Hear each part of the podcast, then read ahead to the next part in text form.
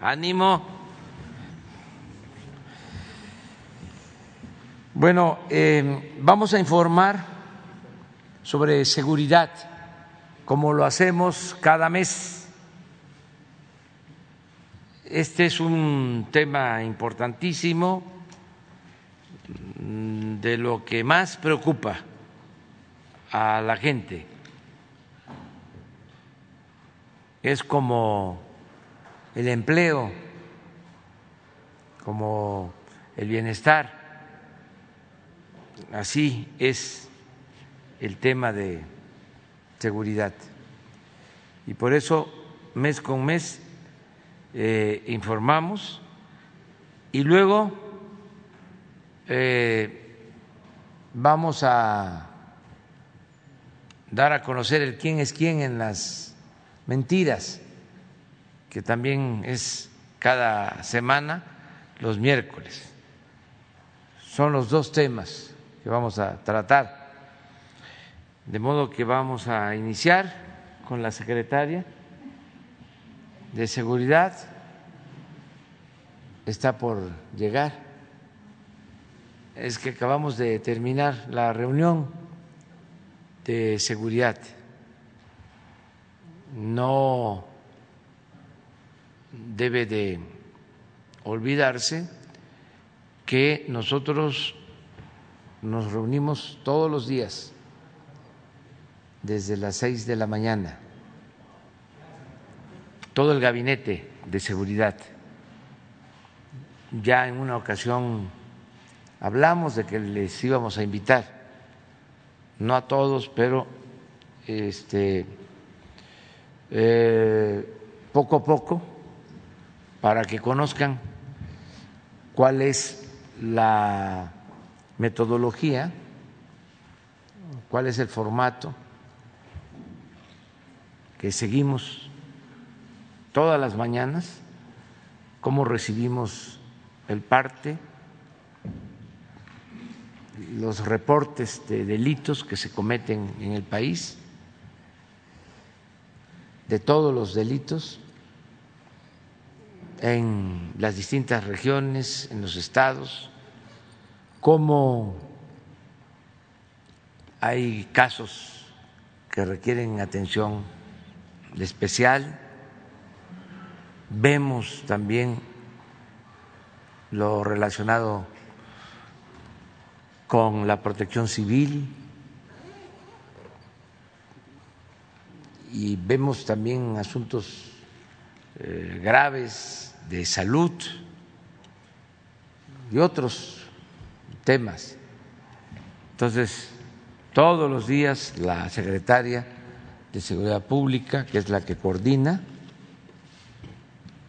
este gabinete, el secretario de la Defensa, el secretario de Marina, la consejera jurídica,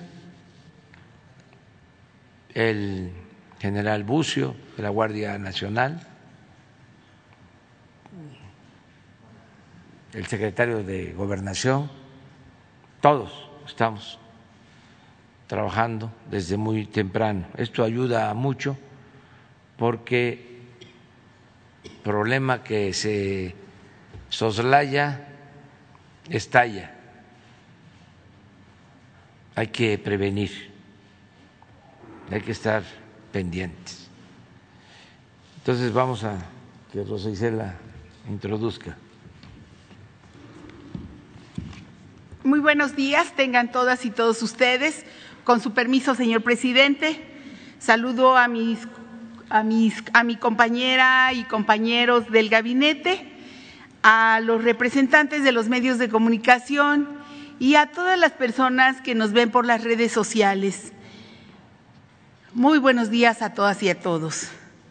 Cada mes ante la nación hacemos un reporte que nos permite ver los avances en la pacificación de México.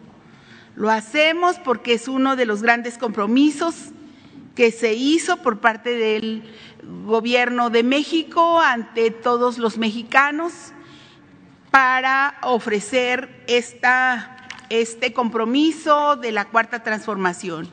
Y esta transformación significa ver el cambio de una cultura de violencia por una cultura de paz.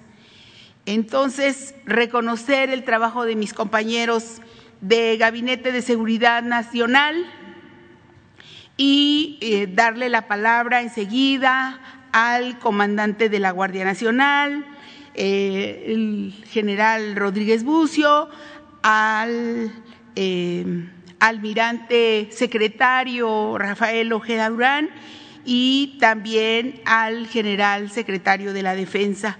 Y enseguida también tomaríamos el uso de la palabra. Adelante, general Rodríguez Bucio.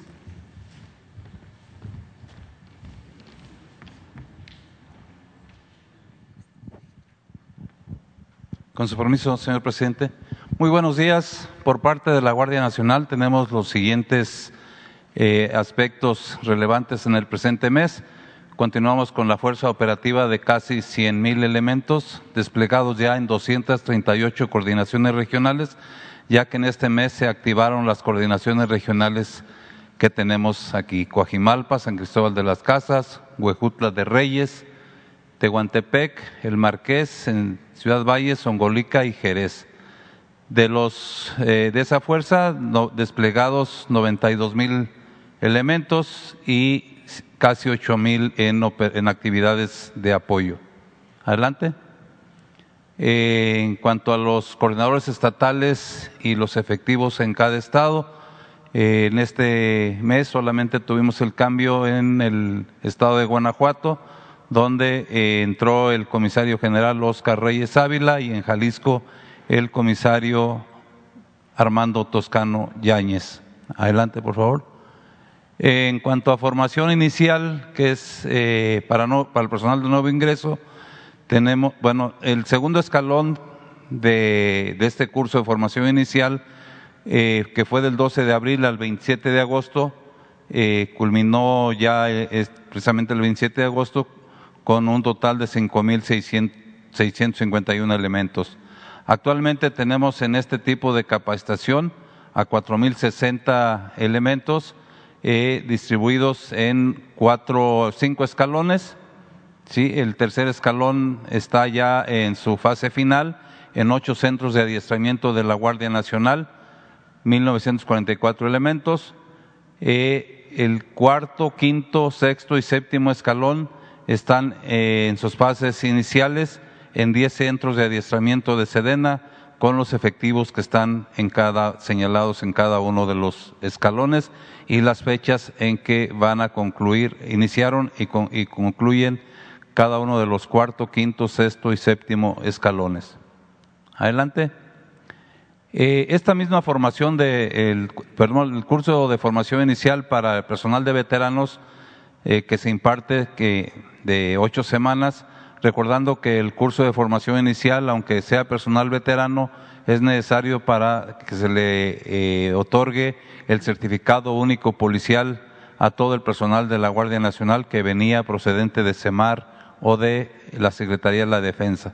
Entonces, actualmente tenemos eh, un total de 2.644 elementos en, los, en ocho centros de adiestramiento regionales de la Guardia Nacional. Adelante. Eh, una vez que el personal eh, concluye su curso de formación inicial eh, y a efecto de que continúe preparándose, tenemos la capacitación especializada. En esta ocasión tenemos, o actualmente tenemos casi 17 mil elementos en este tipo de cursos, porque pues en realidad son cursos que van a veces de dos días hasta cuatro cuatro meses. Eh, para esto hay algunos cursos que son de manera presencial y otros en línea. Eh, actualmente tenemos 58 cursos eh, en capacitación presencial, destacando pues el uso de la fuerza en la Guardia Nacional, la nueva ética pública en la Guardia Nacional, inducción al comercio exterior, teoría del delito y la litigación oral, entre otros. Y la capacitación en línea son en realidad los mismos cursos y aquí solamente destacamos las instancias que nos apoyan para proporcionar este tipo de cursos, como son la Comisión Nacional de Derechos Humanos, la Comisión la misma comisión, pero de la Ciudad de México, el Consejo Nacional para Prevenir la Discriminación y el Sistema Nacional para el Desarrollo Integral de la Familia. Adelante. En lo que se refiere a construcción de cuarteles, el, eh, la meta de 248 cuarteles en los tres primeros años, eh, se tienen eh, 190 cuarteles ya construidos, 58 en construcción y eh, en el presente año, perdón, en el presente mes, el señor presidente inauguró el cuartel de San Cristóbal de las Casas y de estos, de todos los construidos, el señor presidente ha inaugurado 35 instalaciones. Adelante. En cuanto a la participación de la Guardia Nacional en la estrategia para garantizar el abastecimiento de gas LP en, la, en el Valle de México, eh, en este mes eh, concluyó este, este servicio, solamente en este mes lo tuvimos del 21 al 27 de agosto y ya solamente con 1.200 integrantes de la Guardia Nacional, dándole seguridad a 39 plantas de distribución y 290 rutas de distribución de este gas LP. Eh, la Guardia Nacional sí, continúa participando en apoyo a la Secretaría de eh, Agricultura y Desarrollo, Rural en, en, la distribución de fertilizantes a los estados eh, de los puertos de Lázaro Cárdenas y Coatzacoalcos, Veracruz, a los estados de Guerrero, Puebla, Tlaxcala y Campeche. En este mes se apoyó para el traslado de 12.225 toneladas en 378 viajes y en el presente año se llevan ya casi 40.000 toneladas en un total de 1.096 viajes. Adelante. Y para finalizar, solamente quiero mencionar la participación de la Guardia Nacional en el pasado desfile militar del 16 de septiembre con los efectivos que están eh, señalados, es decir, 2.342 integrantes de la Guardia Nacional tuvieron la oportunidad de desfilar, eh, 113 vehículos, de ellos 22 motocicletas, eh, aeronaves eh, en vuelo, 3 Black Hawk, y en cama baja eh, dos, tres, tres, tres, helicópteros, dos de tipo colibrí y un eurocópter y eh, 85 binomios canófilos. ¿Sería cuánto, señor presidente? Me permito ceder la palabra a mi almirante Ojeda. Con su permiso, señor presidente, seguimos con el informe mensual de seguridad este es el número de elementos de las tres fuerzas que se encuentran desplegados, 318.289, de los cuales el 10% es el apoyo logístico que se le da a todas las operaciones. La que sigue, por favor.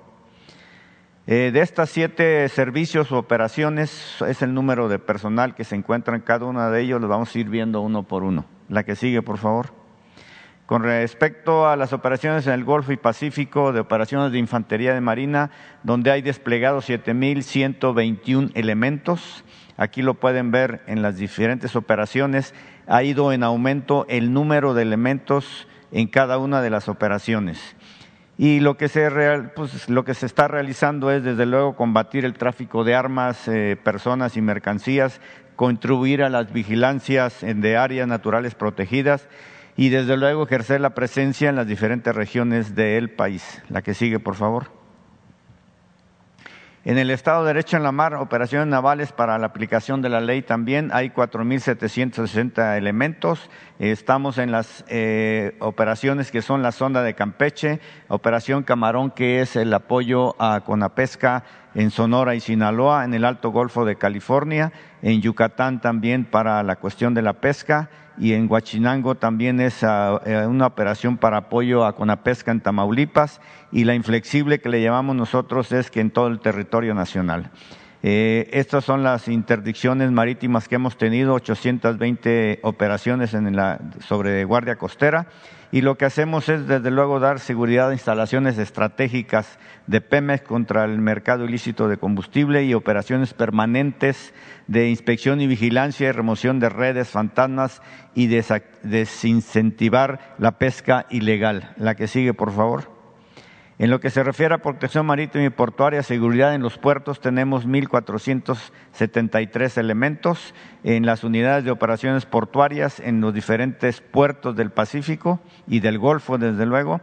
Y como se puede ver, también se han ido incrementando el número de elementos en cada uno de los puertos y lo que se ha hecho es, se han recorrido más de 115 mil kilómetros y 2.120 millas náuticas durante patrullajes a recintos portuarios. La que sigue, por favor. En lo que se refiere a operaciones de búsqueda y rescate, salvaguarda de la vida humana en la mar, se cuentan con 33 eh, operaciones de búsqueda y rescate, tanto en el Golfo como en el Pacífico, así como un centro de coordinación nacional eh, y cuatro centros y 28 subcentros de coordinadores regionales de búsqueda y de rescate y también se cuenta eh, con un apoyo de la Secretaría de Defensa Nacional. La que sigue, por favor. En lo que se refiere a operaciones de seguridad en el corredor interoceánico del Istmo de Tehuantepec, ya se está operando en ese corredor. Tenemos ahorita 918 elementos desplegados. vamos a llegar a tener un poco más de 2.000 elementos en toda esta área. Eh, ahorita nada más eh, se están operando en estas estaciones donde se está dando seguridad para la construcción de la vía férrea y de las este, ciertas estaciones que van a estar ahí para desarrollos este, comerciales. Y se brinda seguridad a tres instalaciones estratégicas, dos refinerías, cinco estaciones de bombeo y seis instalaciones diversas. Y lo que se hacen reuniones permanentes de coordinación con autoridades federales, estatales y municipales. La que sigue, por favor.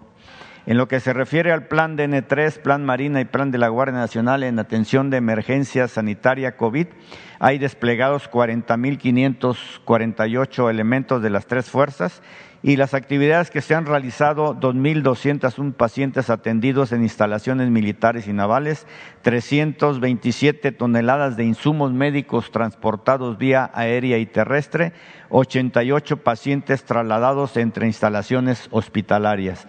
La que sigue, por favor. Siguiendo con el plan eh, eh DN3, plan Marina y plan de la Guardia Nacional en cuanto al COVID, aquí eh, se refiere únicamente a lo que es la vacunación. Se tienen eh, desplegados 18.800 27 elementos y lo que se ha hecho es eh, 3.475.600 vacunas transportadas vía aérea, vía terrestre 10.854.690 en nueve aeronaves y 38 operaciones aéreas, 33 horas de vuelo y 101 rutas terrestres y estas aquí están las vacunas que se han distribuido. Le cedo la palabra al general.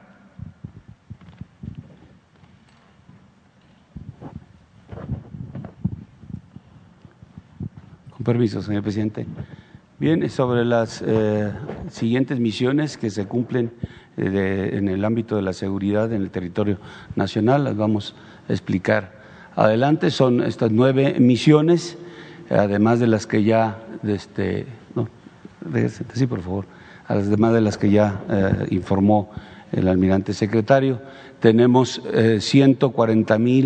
140.993 hombres eh, empeñados en estas eh, eh, misiones de seguridad. Empezamos con las operaciones para la construcción de la, de la paz, que son 77.620. En seguridad, instalaciones estratégicas, 8.229 hombres.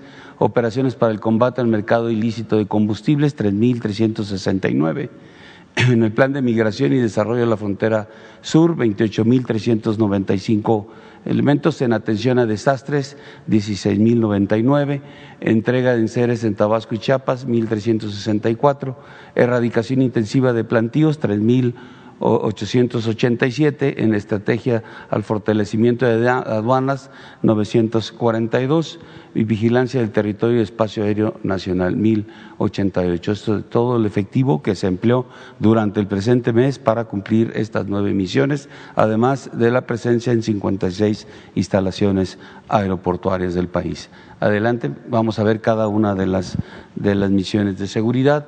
En operaciones para la construcción a la paz, ya se mencionó, eh, más de, de 77 mil hombres empleados en esta actividad eh, se, se, materializa esta, esta misión a través de la presencia en mesas de seguridad a nivel nacional, donde, como citó el señor presidente iniciando la, conferencia, eh, todos los días está el Gabinete de Seguridad analizando la situación eh, eh, en, ese ámbito nacional. También hay mesas de seguridad estatales y regionales. a partir del 14 de agosto se inició un reforzamiento a los municipios en los cuales se había identificado un mayor índice de homicidios, 50 de ellos, este, en 50 de ellos se estableció un refuerzo importante, ya fuera de Guardia Nacional, eh, de, Ejército o de Armada. Eh, también se continúa con las estrategias de protección ciudadana, se realizaron o se continúan las operaciones en Operación Noreste y Zona Metropolitana de Guadalajara. Eh, en los mandos especiales, Badiraguato y La Laguna, donde se, se tienen efectivos eh, trabajando de manera permanente y variando nada más de acuerdo a la incidencia o a la, a la época del año en cuanto a, Badiraguato sobre el, crecimiento de los plantíos, ya sea de marihuana o de amapola. Eh, operaciones de intercepción terrestre, donde hay 59 puestos militares de seguridad para evitar el tráfico ilícito de nervantes o, armas. Eh, también operaciones de intercepción aérea, donde hubo nueve detecciones en este mes de aeronaves sospechosas o ilícitas y también la intercepción marina se, desarrolló también en este mes. Fueron eh, kilómetros patrullados en el mes, eh, nueve millones ciento sesenta y seis mil cuatrocientos treinta y seis kilómetros que se estuvieron realizando esta actividad de patrullamiento. En cuanto a seguridad, instalaciones estratégicas, 380 instalaciones que se les continuó dando la seguridad. Solamente eh, en el 26 de agosto se retiraron 39 eh, servicios a, lo que era eh, las instalaciones de gas LP en el Valle de México, que fueron 1.200 elementos de la Guardia Nacional que se emplearon para esta situación. El resto continúa eh, siendo Pemex el, primer lugar que tenemos en cuanto a instalaciones, con 136, Comisión Federal con 68, eh, Aeropuertos y Servicios Auxiliares 59 y el SAT con 48. Adelante, por favor. Eh, en, las operaciones para el combate ilícito de combustibles, 3.369 eh, hombres, se, eh, se, continúa dando la seguridad en seis ductos prioritarios, son 1.148 kilómetros. De estos seis ductos, tres los tiene asignados directamente el ejército, uno es responsabilidad compartida entre SEMAR y el ejército y dos es eh, compartido Guardia Nacional y Ejército. Eh, se sigue aplicando el plan de, transporte de apoyo a Pemex.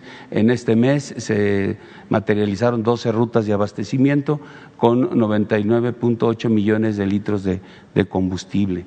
Eh, en los resultados, en este combate, se aseguraron 267.507 litros de combustible eh, se identificaron 680 tomas clandestinas. En la actualidad, la toma clandestina que es eh, eh, ubicada el mismo día queda inhabilitada. Ya se tiene una coordinación con Pemex de tal manera que hay cuadrillas de trabajadores para hacer esta actividad a lo largo de los seis ductos de que se están vigilando. Eh, hubo 79 vehículos asegurados, 5 detenidos y 5 predios. Las entidades con mayor incidencia, Estado de México, eh, Guanajuato, Hidalgo, Michoacán, Puebla, Baja California y Tamaulipas son los de este mes. Adelante. El plan de migración, más de 28 mil hombres, se fueron rescatados 63 mil 614 migrantes, se les eh, proporcionaron a los migrantes que tenemos eh, en Ciudad eh, Juárez y Tijuana, que ahí hay dos cocinas comunitarias, se repartieron más de 114 mil raciones. los efectivos que están participando tanto en la frontera sur como en la frontera norte. Están aquí, ustedes pueden observar, por este, eh, Fuerza Armada. el Ejército 13.613, Armada 904, Guardia Nacional 13.828 para hacer el total que ya citamos, 28.395 hombres en esta actividad. Adelante. En cuanto al plan de N3, plan Marina y plan de Guardia Nacional, en cuanto a atención a desastres, en el mes eh, se eh, han atendido 66 eventos, de ellos 19 lluvias, 10 inundaciones, 4 explosiones, un deslave, 11 incendios, 14 accidentes, 4 derrumbes y 3 derrames, empleando 16.099 hombres. Adelante.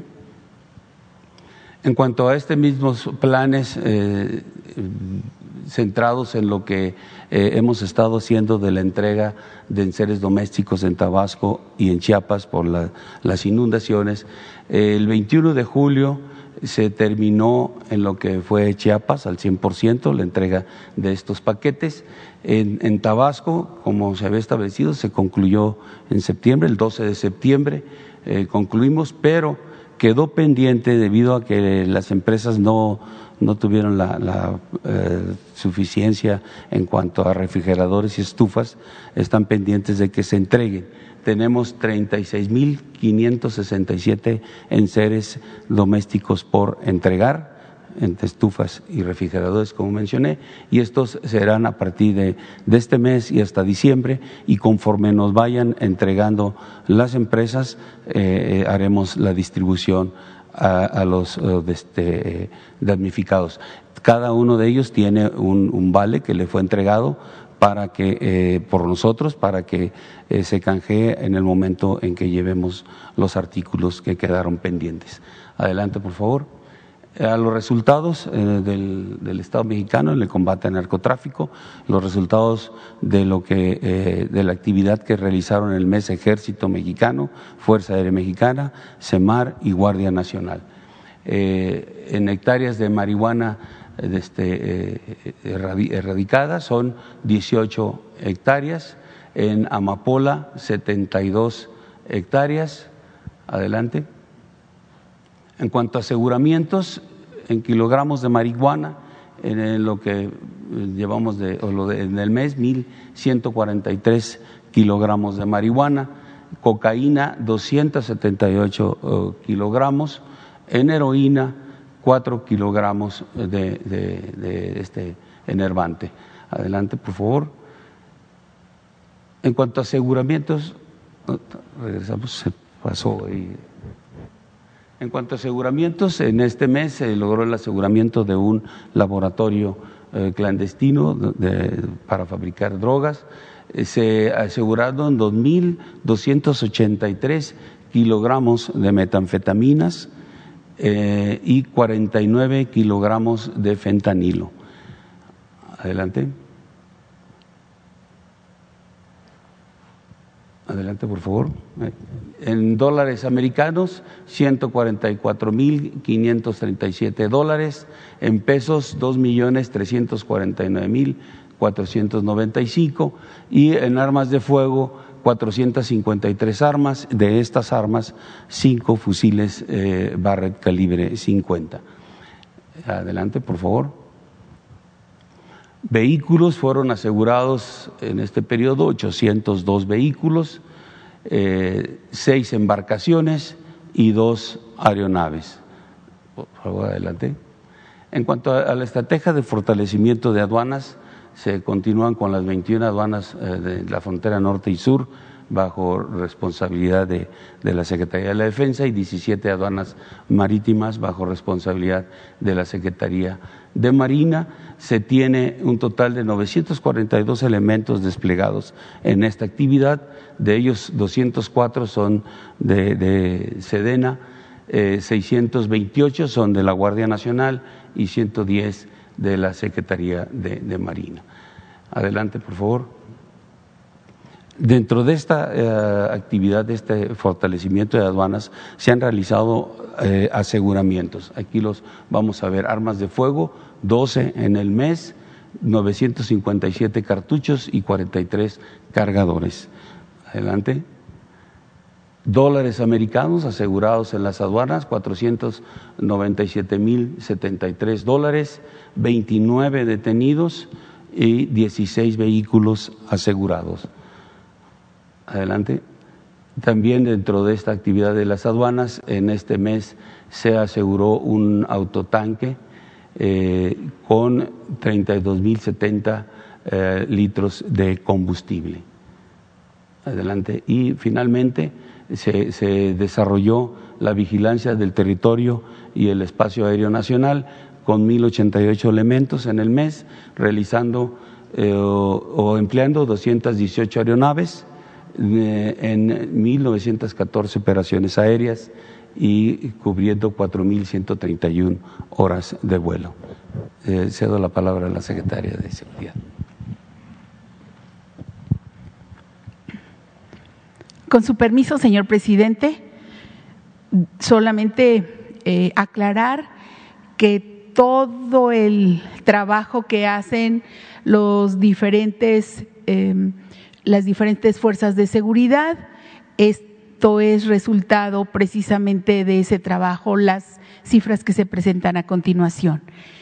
Em, la incidencia delictiva del Foro Federal en los primeros ocho meses de 2021 se logró una reducción de 23.5% de los delitos del fuero federal respecto al mismo periodo de 2019.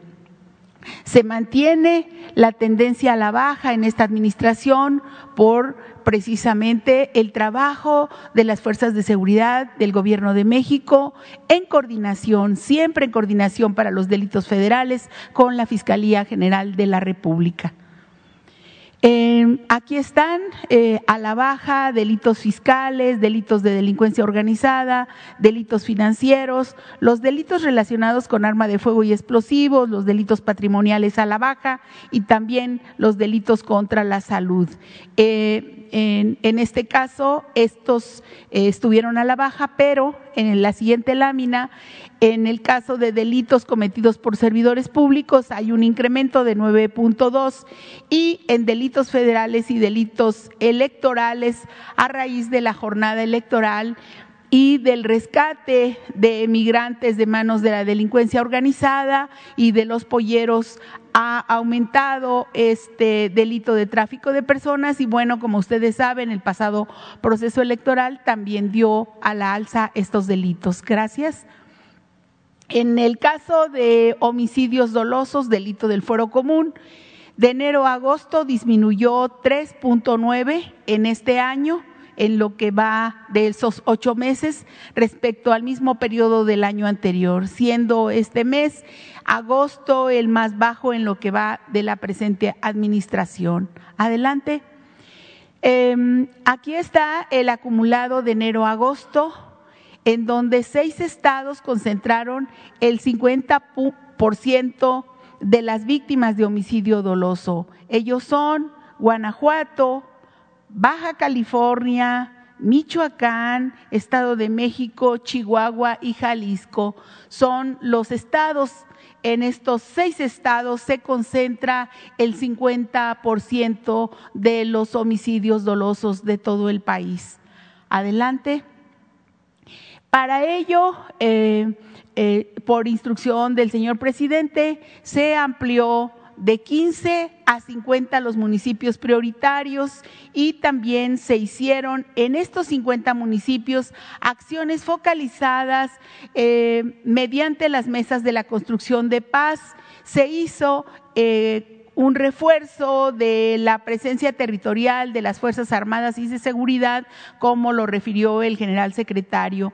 Y pues se aumentó la inteligencia operativa y eh, diferentes acciones que se realizan en esta zona en conjunto con los gobiernos de los estados y principalmente las autoridades municipales en las mesas de coordinación de paz. Adelante.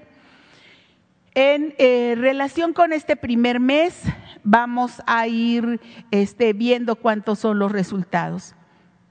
En agosto, los 50 municipios prioritarios concentran el 42% de los homicidios dolosos del país. está en esos 50 municipios, ya no el 50%, sino el 42% de los homicidios dolosos. Aquí se observa que en este periodo, en este primer mes del refuerzo, solamente disminuyó 0.3%, en donde en 24 estados, en 24 municipios, se registró una disminución de 27% en promedio. En un municipio no registró ninguna variación y los 25 municipios registraron un aumento del 32%. Total de municipios en agosto en 2021, 1.199 homicidios eh, dolosos y en relación al 2020 eran 1.203, por eso esa es la disminución. Siempre damos las cifras con transparencia y eh, nosotros estamos viendo cuál es el aumento con respecto al mes del año anterior. Adelante. En relación con los delitos del foro común, también el robo total en esta administración ha disminuido 23.5% si se toman como referencia los ocho meses de 2019 contra el 2021. Y de enero a agosto de 2021 se registró una disminución de 1.1 en este delito respecto al mismo periodo del 2000. Hablo de todos los robos en total del tipo de robos eh, de todas las variantes. Adelante. En relación con el robo de vehículo, en los primeros ocho meses de 2021, el robo de vehículos se redujo 9% en comparación con el mismo periodo 2020 y de 31.7 con respecto a 2019. Esto es que la coordinación entre los diferentes órganos de gobierno ha permitido mantener la tendencia a la baja. En cuanto a los delitos del fuero común, solamente decir robo a transportista va a la baja en estos primeros ocho meses, robo a ganado, robo a negocio, robo de vehículo automotor, robo a casa habitación también a la baja. En el caso del robo a transporte público colectivo que va a la alza y también eh, el robo a transeúnte, el robo a transporte, el robo a eh, transporte público individual, la extorsión y va a la alza al igual que la violación en los delitos del fuero común. Adelante. En relación al feminicidio, este delito aumentó 8% respecto a enero-agosto de 2021 en comparación con el mismo periodo del año anterior. Este delito, como lo hemos venido repitiendo, este delito se empezó a tipificar con una metodología clara a partir de 2019.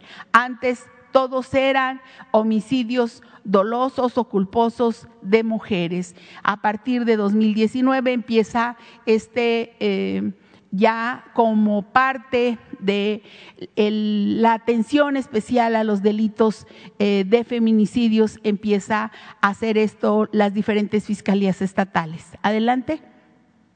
En cuanto al delito de secuestro, los primeros ocho meses del 2021, el secuestro disminuyó 23.6% respecto al mismo periodo del 2020 y tuvo una baja del 57.3% en agosto de este año en comparación con enero de 2019, cuando se registró un máximo histórico de 185 víctimas. Esto también es parte del trabajo de las unidades antisecuestros de los estados y sobre todo de la buena coordinación que tenemos con CONACE en, en la propia Secretaría. Adelante.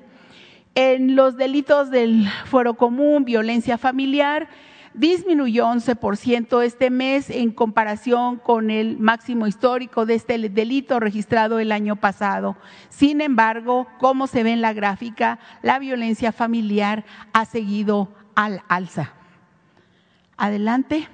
En cuanto al robo de hidrocarburos, no está señalado aquí, pero se lleva una baja en lo que va de la administración de 94% de este delito. Es un delito al cual este gabinete desde el inicio de la administración le ha prestado especial interés con la operatividad y la inteligencia para bajar este delito con las acciones que ha realizado las Fuerzas Armadas y los equipos de seguridad, se tiene un ahorro estimado del primero de diciembre de 2018 al 31 de agosto pasado de 165 mil millones de pesos y en lo que equivale a un ahorro diario de 164 millones de pesos diarios de ahorro por el robo de hidrocarburos. Decir que se eh, robaban alrededor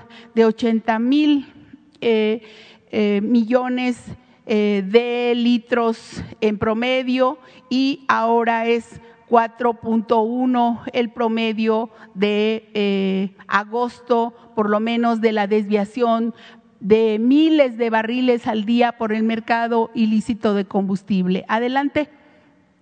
En la prevención de toma de casetas, de enero al 9 de septiembre de 2021 se evitó la pérdida de 9.329 millones de pesos y de 2020 al 2021 de 18.926 millones de pesos. Adelante. En esta gráfica, eh, finalmente decir que en lo que va de la administración se han bloqueado 41.674 cuentas eh, vinculadas a operaciones ilícitas del crimen organizado y del crimen de cuello blanco para eh, que da un monto de 13.263 millones de pesos en esta administración. Adelante. Pues solamente decir finalmente que el trabajo persistente y coordinado entre el Gobierno de México, los gobiernos estatales y municipales da resultados que nos permiten avanzar en el camino hacia la paz. Gracias.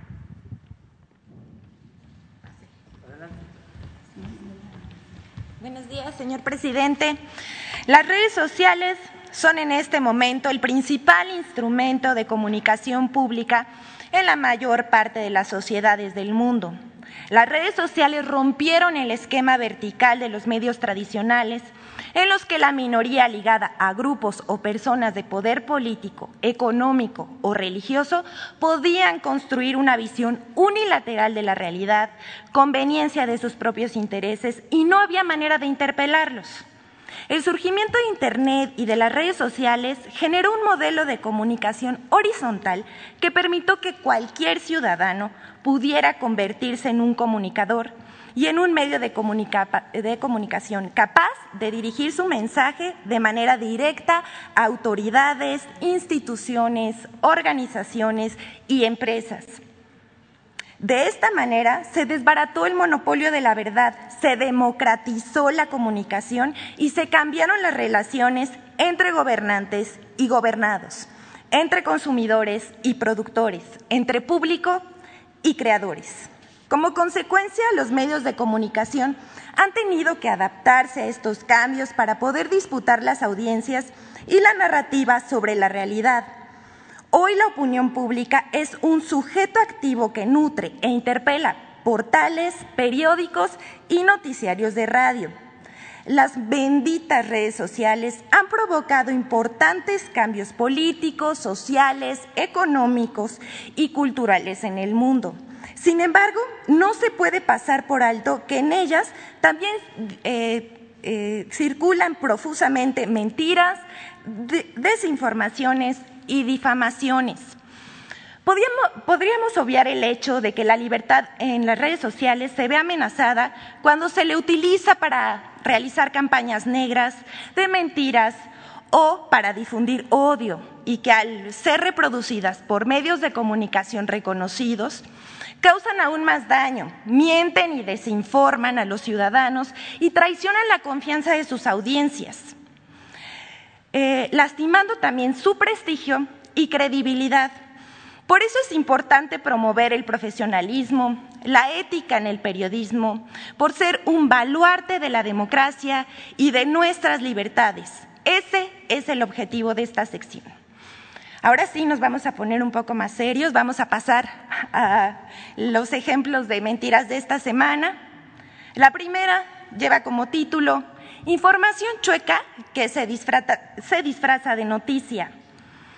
El 20 de septiembre pasado circuló en Internet y en redes sociales información falsa indicando que la torre de control del aeropuerto Felipe Ángeles está chueca que está inclinada como la torre de Pisa en Italia. Lo inaudito no son los tweets de un usuario que publica una foto y afirma que la torre está inclinada, sino que hay medios que toman como fuente las imágenes y lo publicado en las redes sin confirmar la información. Aquí en la foto vemos los tweets originales, medios como La Silla Rota, Político MX, 24 Horas, Publímetro, eh, Publímetro Grupo Fórmula, entre otros. México ya tiene su propia torre de Pisa. La información acerca de la supuesta inclinación de la torre de control es falsa y carece de sustento técnico. Las fotos publicadas se hicieron desde un ángulo que produce ese efecto visual. El comandante del Aeropuerto Internacional Felipe Ángeles informó que las imágenes difundidas en las redes sociales y en medios están manipuladas para aparentar la inclinación. El oficial informa que la torre fue construida bajo altos estándares de calidad sobre una superficie de 9.968 metros cuadrados. Tiene 88 metros de altura y está equipada con tecnología de vanguardia para agilizar el tráfico aéreo de manera segura asegura que la alineación vertical de la torre fue revisada mediante el escaneo de la misma con tecnología láser y seguimiento fotogramétrico eh, mediante el empleo de drones, lo que permitió crear un mapa de puntos desde la cimentación hasta la parte superior. También se probó su verticalidad mediante otros procesos que descartaron cualquier inclinación. Incluso fueron practicados después del sismo del 7 de septiembre de 2021 para comprobar que la torre no sufrió ningún daño. Hasta aquí la información sobre la noticia chueca sobre una torre bien hecha, orgullo de ingenieros militares, que la diseñaron y construyeron. La siguiente, por favor. Noticias donde el prejuicio prevalece sobre la información. En los últimos días han circulado profusamente notas sobre las consecuencias de la pandemia entre los jóvenes mexicanos. Llama la atención que todas ellas utilizan el mote de ninis para referirse a la juventud que no estudia ni trabaja. Esta no es una nota falsa. Pero queremos destacar el prejuicio y la estigmatización hacia los jóvenes que realizaron los medios de comunicación al llamarlos ninis. Al hacerlo discriminan a un sector de la población y promueven el clasismo. Esta palabra es neoliberal, por excelencia. Nini es una copia del acrónimo en inglés NEET, Not Employment, Education or Training, es decir, ni trabaja, ni estudia, ni recibe formación. Según diversas fuentes, esta palabra se refería a jóvenes que por decisión propia ni estudiaban ni trabajaban, pero también para los que ya han finalizado sus estudios y no encuentran trabajo. Este término tiene origen en los años 90 en Inglaterra y posteriormente fue adoptado por la Organización para la Cooperación y, y del Desarrollo Económico. Y de ahí lo copiaron los tecnócratas mexicanos y los medios de comunicación. La siguiente, por favor. Conquista o fusión de dos culturas. Circula en redes la imagen de un famoso mural al que se le atribuyen dos nombres, la conquista y fusión de dos culturas. La invasión española en nuestro territorio hace 500 años fue descrita por los mismos protagonistas como una conquista de territorio y de los pueblos prehispánicos. Bernal Díaz del Castillo, uno de los capitanes de Hernán Cortés, incluso escribió la historia verdadera de la conquista de la Nueva España.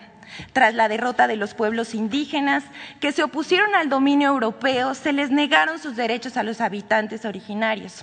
Fueron arrasadas sus instituciones políticas y religiosas, se les despojó de sus tierras y se les convirtió en esclavos. Durante 300 años se estableció un régimen colonial de opresión y saqueo. Cinco, siglos después, aún hay quien defiende que la colonización se trató de un encuentro de dos mundos, de la difusión de dos culturas, del mestizaje, omitiendo lo propio, y el etnocidio cometido por los europeos en tierras americanas. Por eso compartimos una anécdota que retrata esta contradicción y que ayuda a entender que el cambio de conquista por la idea de la fusión de dos culturas ha sido parte de la narrativa neoliberal sobre nuestra historia.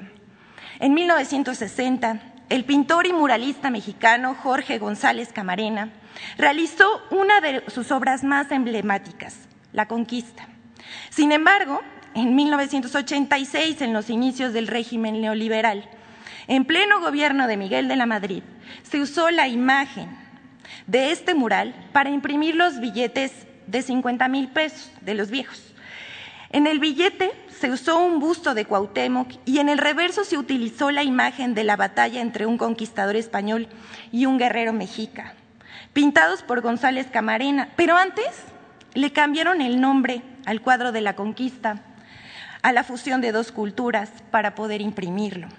Así para convertir en dinero una imagen que plasmó la conquista como la lucha entre dos culturas. El régimen neoliberal la cambió a la fusión, al mestizaje, más acorde con su idea del fin de la historia. Ahí se las dejamos. Muchas gracias, señor presidente. Muy bien, pues vamos a, las preguntas. Quedó pendiente. Ah, bueno, nada más quiero hacer una aclaración. Eh, ayer eh, una compañera sostuvo que se había eh, disminuido, que era menos lo estimado para el presupuesto de CONACIT, este, que había una reducción en el presupuesto. Y eso no es cierto. Yo comenté que este, no era así, no tenía todos los elementos. Eh, dije que inclusive podría ser menos, pero que ya no se robaban el dinero, que esa era la diferencia sustancial, porque antes todas las secretarías tenían mucho dinero, pero no le llegaba el beneficio de ese dinero al pueblo o no se distribuía el presupuesto con justicia. Pero en este caso ni siquiera este es menos o lo mismo, es más lo que está presupuestado. 11% más. ¿Por qué no pones la nota? Porque es muy importante que antes de formular una pregunta y lo digo de manera respetuosa, pues se tengan elementos, porque es una información que está disponible, es eh, el proyecto de presupuesto que se entregó a la Cámara. Entonces, todo esto eh, lo tenemos que aclarar porque eh, la manipulación mayor se lleva a cabo a partir de la repetición de mentiras.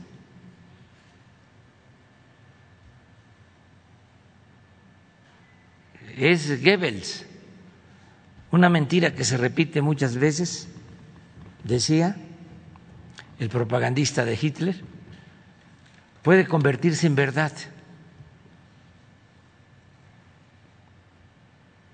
Y como los ciega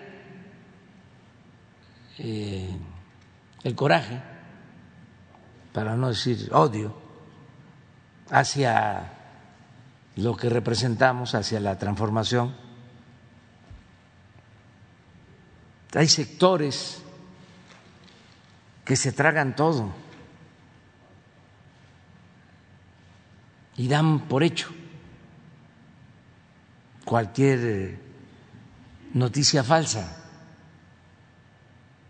Entonces tenemos la obligación, aunque hay quienes ya casi no tienen remedio, porque es tanta su enajenación por el conservadurismo que no entienden razones. Sin embargo, estamos obligados a informar, a garantizar el derecho a la información. Y por eso lo tenemos que seguir haciendo. Una y otra vez. No sé si lo tienes, por favor. E, esto me lo envió la subsecretaria de Hacienda y me da gusto también que están pendientes. Hoy le preguntaron en la mañana por el presupuesto del CONACIT para 22. Le dijeron que tenía una caída de 11.26%. ¿Qué periódico fue, por cierto? La octava, que es programa de radio. Pero eso no es correcto. Tiene un crecimiento de 11.3% nominal y de 7.3% real. Pero a ver, ¿por qué no pones lo que viene en el documento oficial?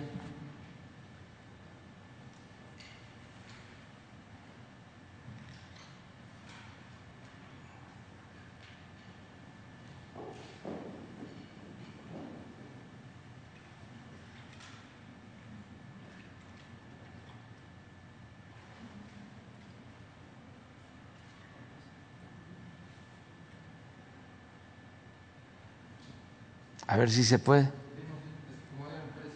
Todo se puede.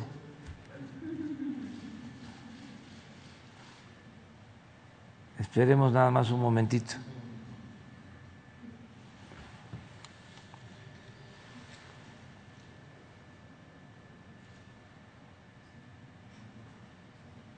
Porque es muy importante. Ayer estaba también conversando con la tesorera con Elvira Concheiro y me decía que eh, gente eh, informada, pero además consciente, progresista, dudan los eh, zarandean porque es mucho el bombardeo de mentiras. Me decía del caso de un investigador serio, honesto, comprometido con causas justas y sin embargo asegurando, es que nos están bajando, nos están quitando presupuesto para investigación. Este es el documento oficial.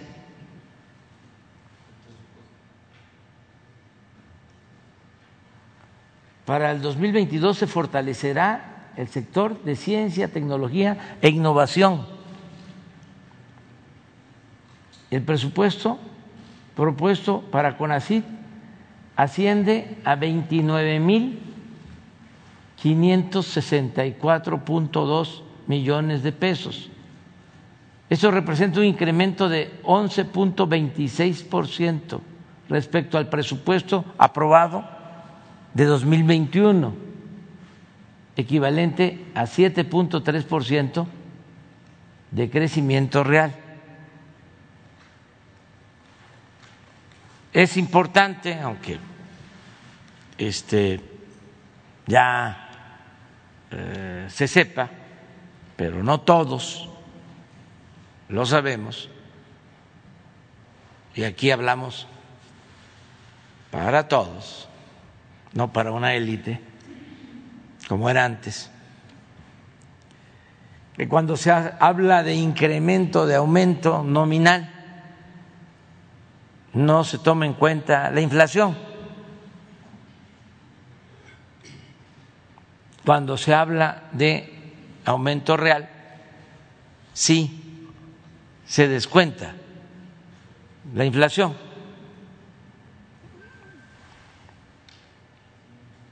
Por eso, 11.26,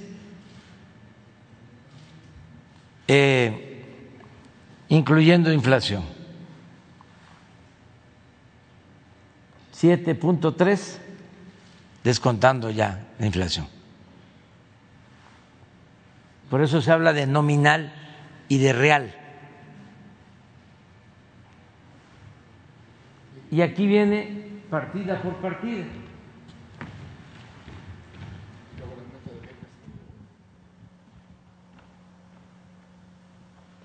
Este es el documento oficial. A ver, adelante. Y aquí está. Becas de posgrado.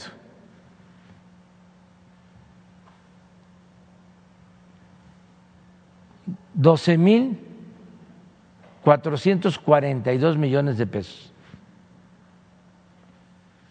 3.8 por ciento mayor para beneficiar a 61.998 estudiantes.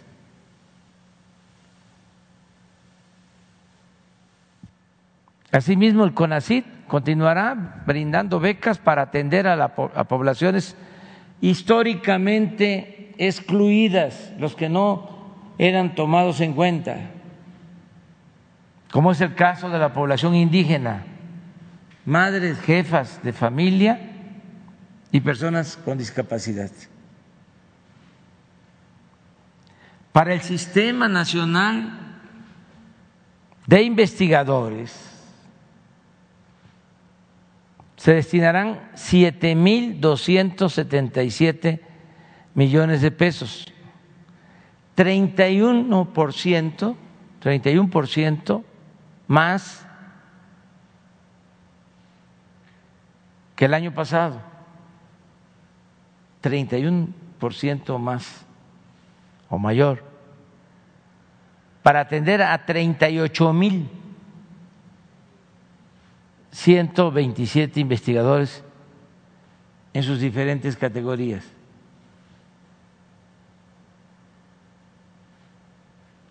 Porque también ayer me acuerdo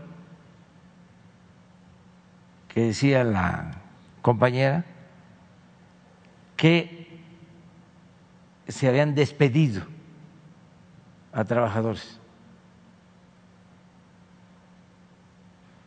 Entonces, es aclarar, nada más.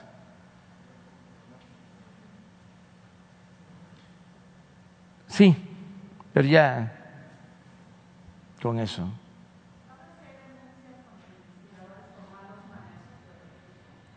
Tengo entendido que sí, este, porque se presume que hubieron malos manejos de recursos en el CONACIT. Sin embargo, esto lo va a resolver el juez. Y el que nada debe, nada teme. Es que tenemos que combatir la corrupción por parejo, desde luego más arriba, de arriba hacia abajo. pero parejo. No tolerar la corrupción. Eso fue lo que tronchó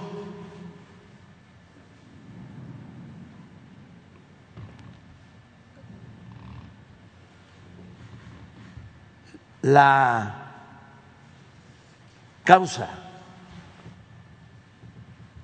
de la revolución mexicana,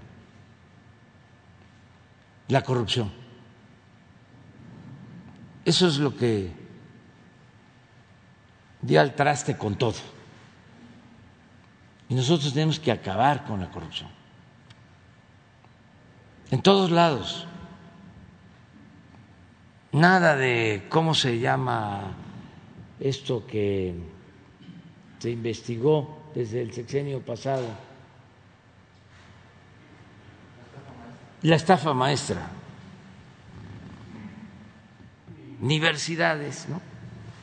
Que esté protegiéndose en la autonomía manejaban muchísimo dinero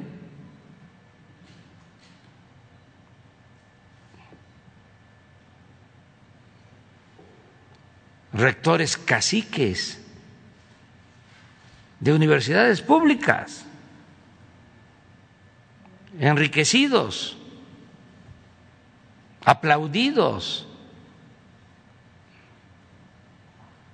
premiados hasta por la monarquía española.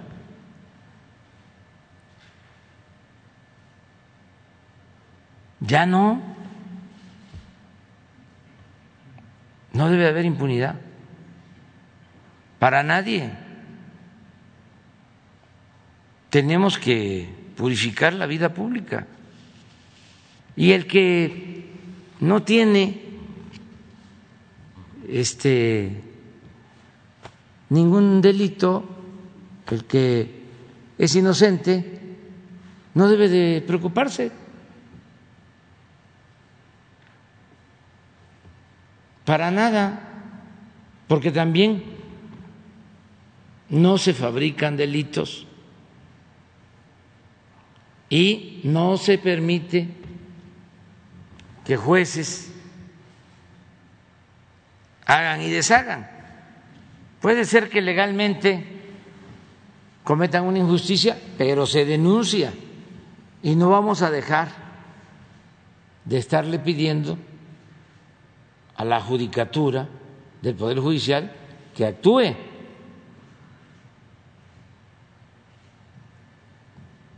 Que al margen de la ley, nada y por encima de la ley, nadie.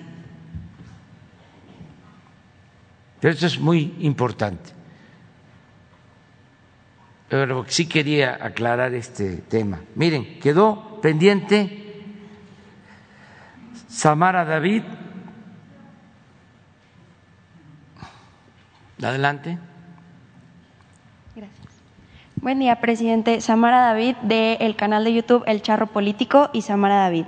El día lunes nos compartió una carta que iba a ser enviada al presidente Joe Biden en relación al tema de los migrantes. Sabemos que en México hay políticas de retención, pero no de inclusión, y el Estado mexicano estaba solicitando el apoyo del gobierno estadounidense para poder crear y crecer programas como Sembrando Vida que ayudan a las personas que van de paso a nuestro país buscando una oportunidad en los Estados Unidos.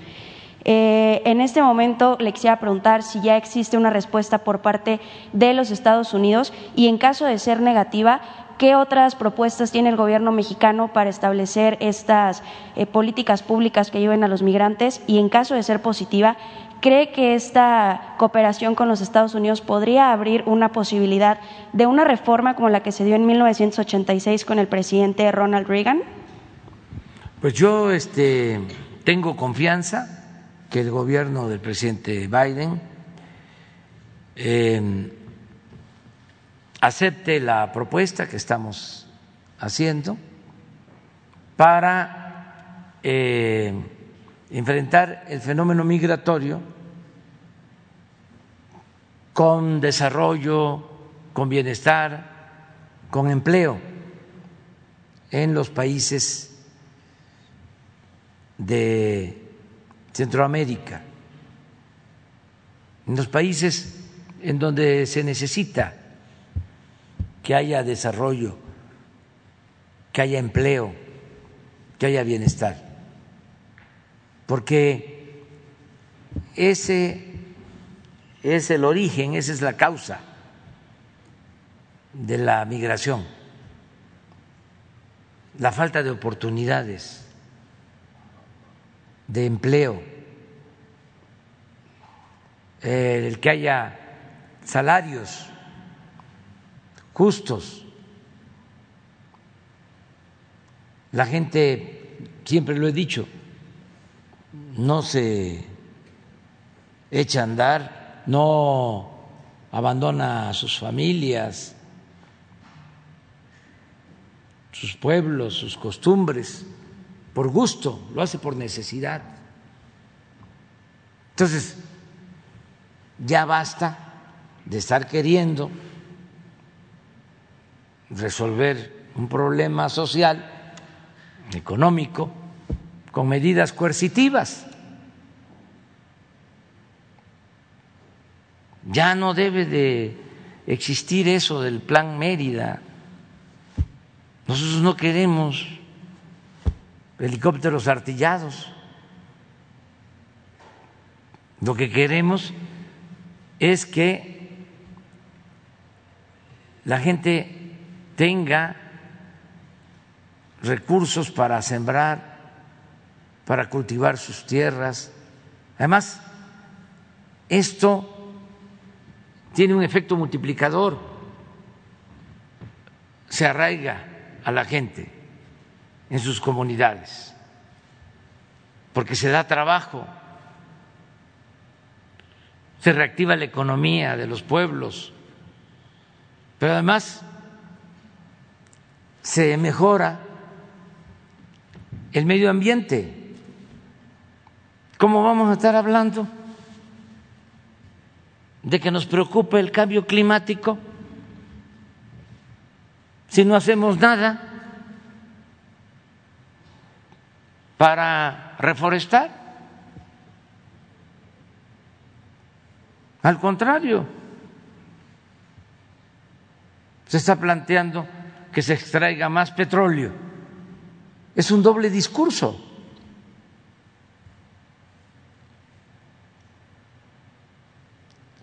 Afortunadamente, yo veo que el presidente Biden pues es sensible y tiene eh, interés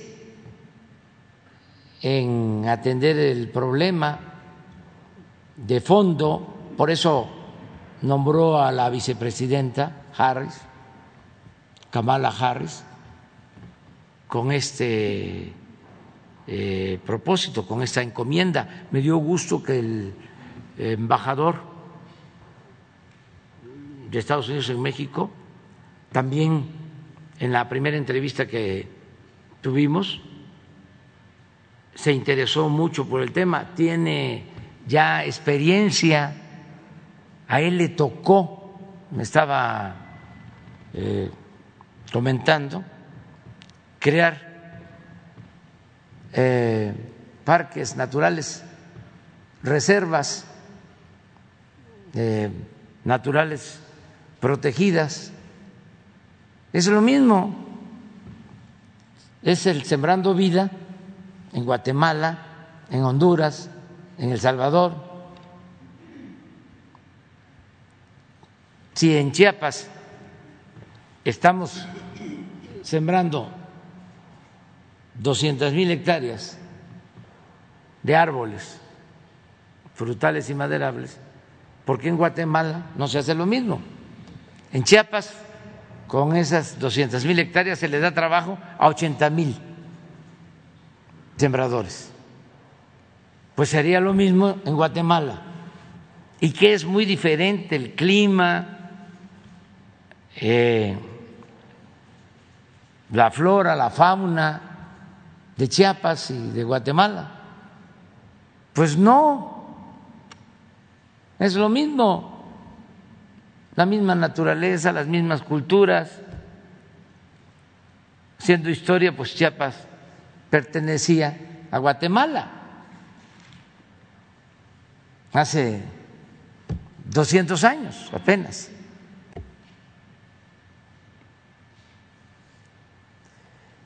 Y es lo mismo Honduras, y es lo mismo Salvador. Entonces, 80 mil empleos en Sembrando Vida en Guatemala, 80 mil empleos Sembrando Vida en Honduras, 80 mil empleos Sembrando Vida en El Salvador, 240 mil empleos. ¿En cuánto tiempo? En menos de seis meses. Y eso es lo que les estoy planteando. Nosotros les ayudamos. Dicen los que hablan inglés que eso se conoce como el know-how, que es el cómo hacerle. Nosotros les ayudamos en esto. Y luego lo de los jóvenes. Tenemos 30 mil jóvenes en Chiapas que están trabajando como aprendices, que reciben un salario mínimo. Bueno, pues 30 mil en Guatemala, 30 mil en Honduras, 30 mil en El Salvador, pues son 90 mil. Ya dijimos, 240 mil en Sembrando Vida. Y 90 mil que son 330 mil, 360 mil, 240 y 90, 330, 330 mil, pero en seis meses, nada más dos programas. ¿Qué no podrá el Senado de Estados Unidos aprobar este programa? ¿O se van a llevar eh, estudiándolo un año?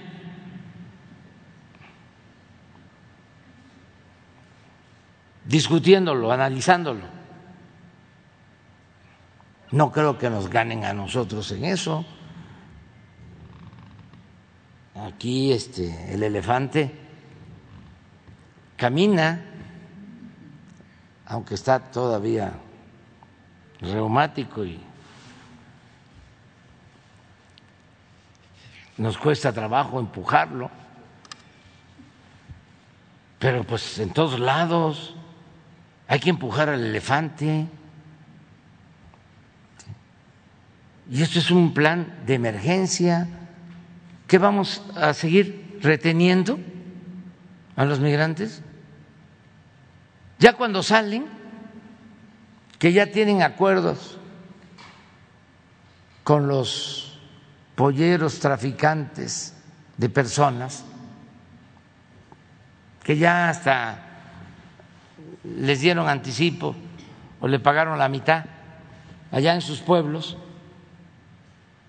pues ya aunque lleguen a Chiapas o al Istmo y se les ofrezca trabajo, ya no quieren, porque ya traen la idea de llegar a Estados Unidos.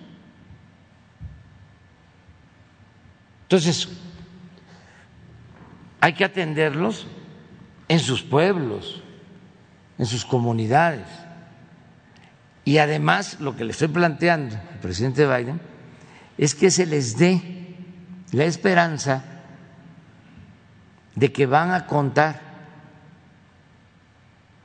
los que se inscriban en estos programas con una visa de trabajo temporal para que puedan ir seis meses a Estados Unidos y regresar seis meses a ver cómo están sus árboles, a este, ver a sus familiares, a dedicarse a otras actividades, porque además se requiere de la fuerza de trabajo. No hay en Estados Unidos trabajadores, no hay en Canadá. ¿Y por qué no ordenamos el flujo migratorio si se necesita? ¿Por qué no hacemos una planeación? Porque para crecer se requiere la fuerza de trabajo. Así como es importante el capital en una empresa, es importante el trabajo.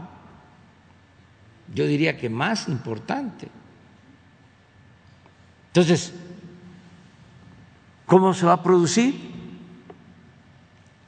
Ahora que se acaba de aprobar un plan para crear infraestructura muy interesante que no se había llevado a cabo en Estados Unidos desde hace mucho tiempo, pues la pregunta obligada es, ¿de dónde van a salir los trabajadores de la construcción? ¿Quiénes van a construir?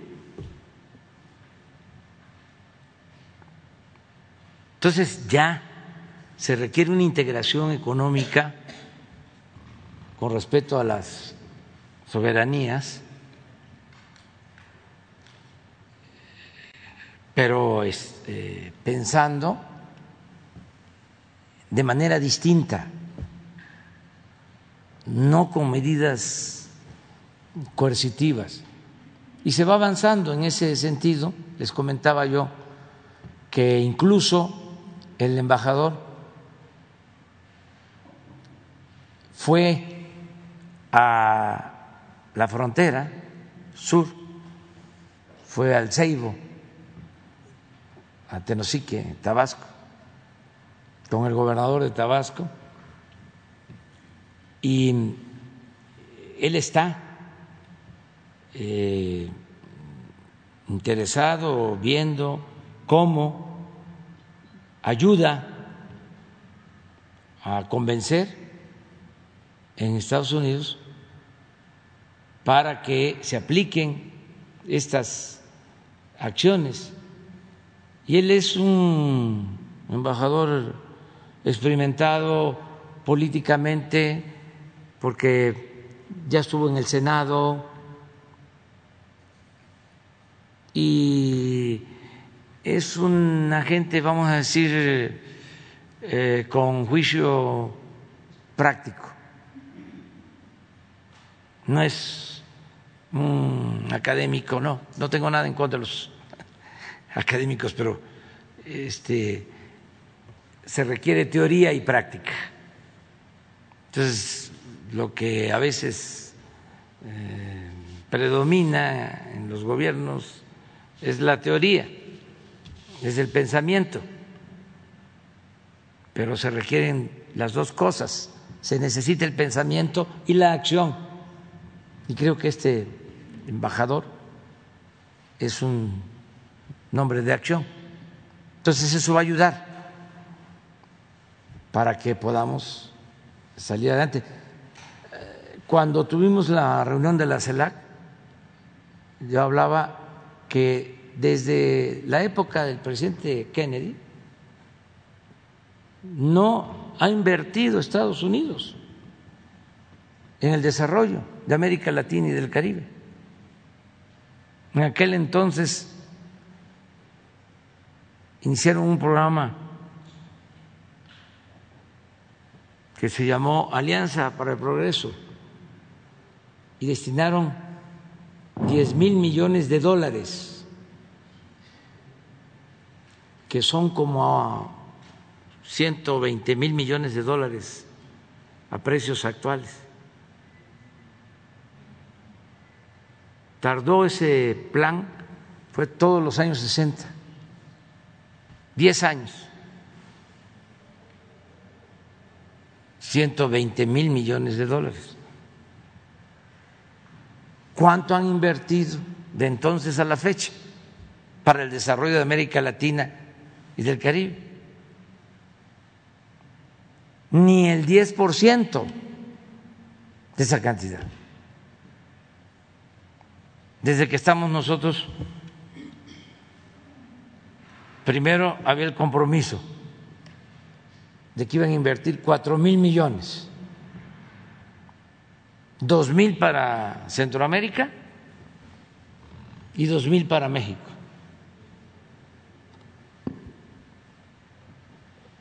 Imagínense si me hubiese yo quedado parado esperándolo. Me hubiese yo cansado. ¿eh? No ha llegado nada. Nada. Entonces ya basta de discurso.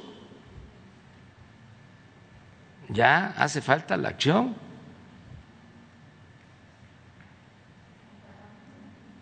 Entonces, ahora hay un buen ambiente, repito, porque el presidente Biden sí está interesado, la señora Kamala Harris.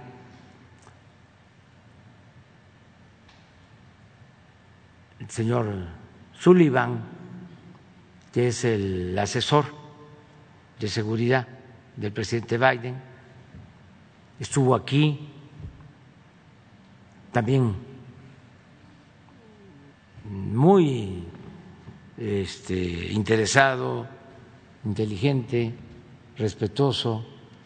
Ahora el embajador, o sea que hay condiciones inmejorables como para suscribir un buen convenio para el desarrollo de América Latina y el Caribe, y en particular con los países de Centroamérica. Entonces vamos a esperar. Yo pienso que sí van a haber resultados.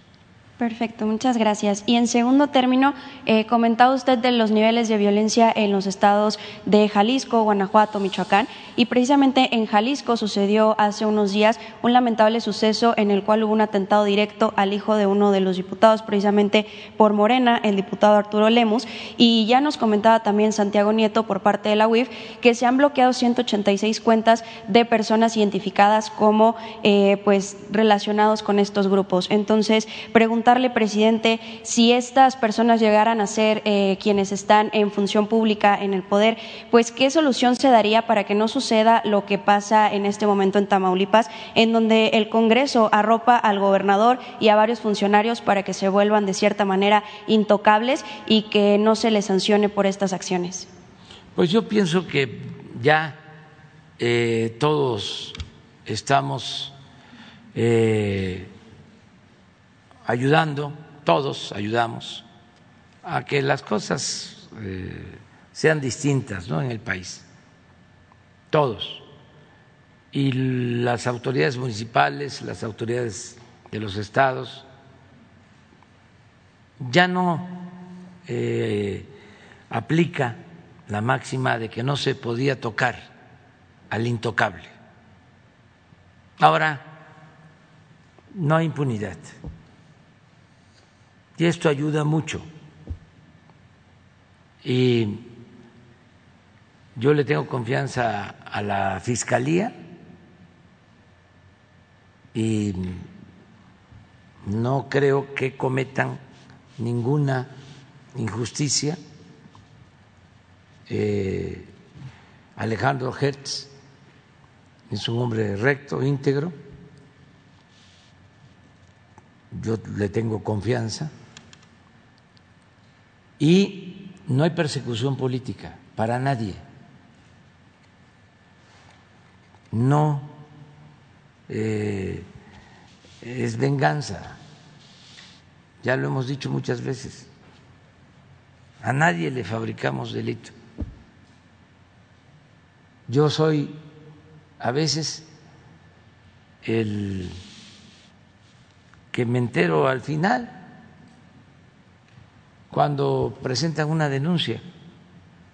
Y no porque yo no esté atento, sino porque hay una instrucción.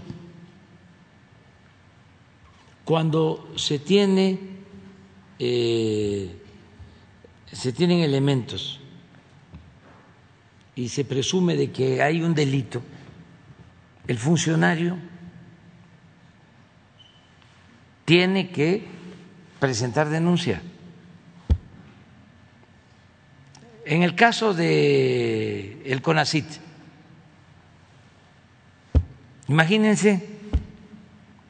Si se sabe. O se presume, porque nadie puede ser eh, juzgado sin un proceso y sin que se le demuestre. Pero imagínense que, que se guarde el expediente. Pues el servidor público es cómplice, encubridor. Entonces hay la instrucción que todo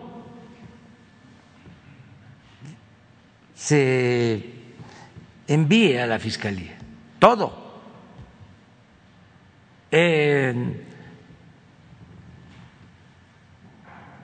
el encargado de investigación sobre delitos financieros, Santiago Nieto, tiene instrucción de que si hay manejos de dinero eh, extraños, raros, de servidores públicos, de este, traficantes de influencia, porque no hay que confundir a los empresarios con los traficantes de influencia. Los empresarios eh, aportan, generan empleos, pagan impuestos, son muy pocos, una minoría los que estaban mal, estaban mal acostumbrados a no pagar impuestos ahora ya todos. Pero lo que se fue creando, no creció el número de empresarios durante el periodo neoliberal, creció el número de traficantes de influencia. Entonces, si se sabe de que hay un mal manejo, pues Santiago Nieto tiene que presentar a la Fiscalía y luego también eso es importante, que se conozca. El Ministerio Público en la Fiscalía integra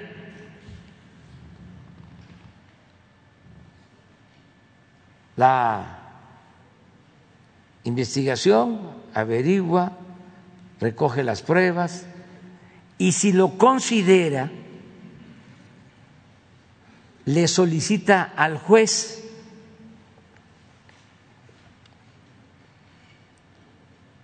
que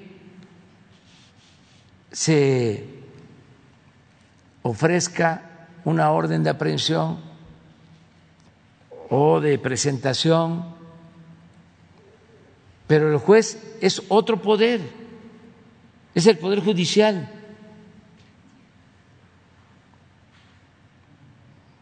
Muchas veces los ministerios públicos presentan sus este, solicitudes ante el juez y el juez declara de que es improcedente,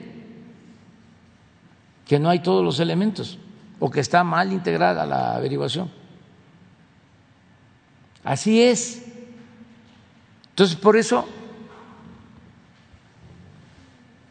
me entero cuando ya está en los medios, cosa que me da gusto porque decía el maestro Vasconcelos que la diferencia entre Porfirio Díaz y Francisco y Madero es que Porfirio Díaz mandaba la lista de los que iban a ser diputados. Él hacía la lista de los que iban a,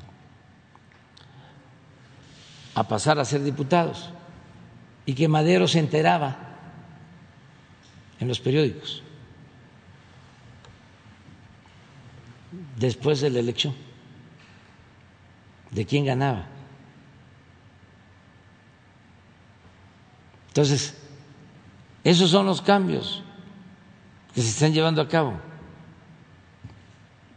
No es que el presidente dio la orden. Yo no le he dado una sola orden al fiscal, a Kert Manero, ni una sola orden. Y además él, como es un hombre con integridad y con carácter, no me permitiría que yo le diera una orden para cometer una injusticia. Esos son los cambios.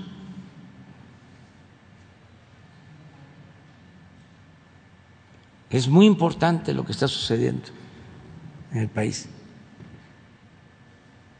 Antes, imagínense lo que decía el presidente.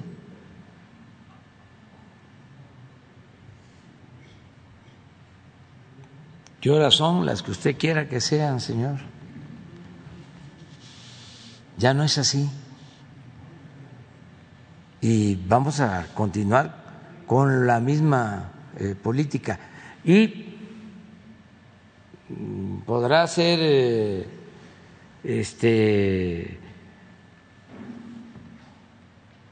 Diego Fernández de Ceballos o Claudio X González o eh, Vargas Llosa, todos van a ser respetados. No hay persecución. Yo no sé por qué el del Vox nada más estuvo unas horas y se fue. Si yo quería que este estuviese cuando menos una semana aquí con sus amigos. Y este nunca hemos aplicado el 33 ni se va a aplicar. Cuando Vargas Llosa eh, vino en tiempos de Salinas, invitado por el finado Octavio Paz, y dijo aquella frase de que México era la dictadura perfecta, Yo creo que se tuvo que ir en la madrugada o al día siguiente, pronto. Y ahí salió el finado este, Paz a decir que no coincidía que con él, que no era la dictadura perfecta, que se podía hablar de una dictadura imperfecta, digo, una democracia imperfecta. Pero eso era antes con el autoritarismo que había. Ahora no. Además eso, de que México, dictadura perfecta, ¿saben quién lo dijo primero? Turner, en el libro de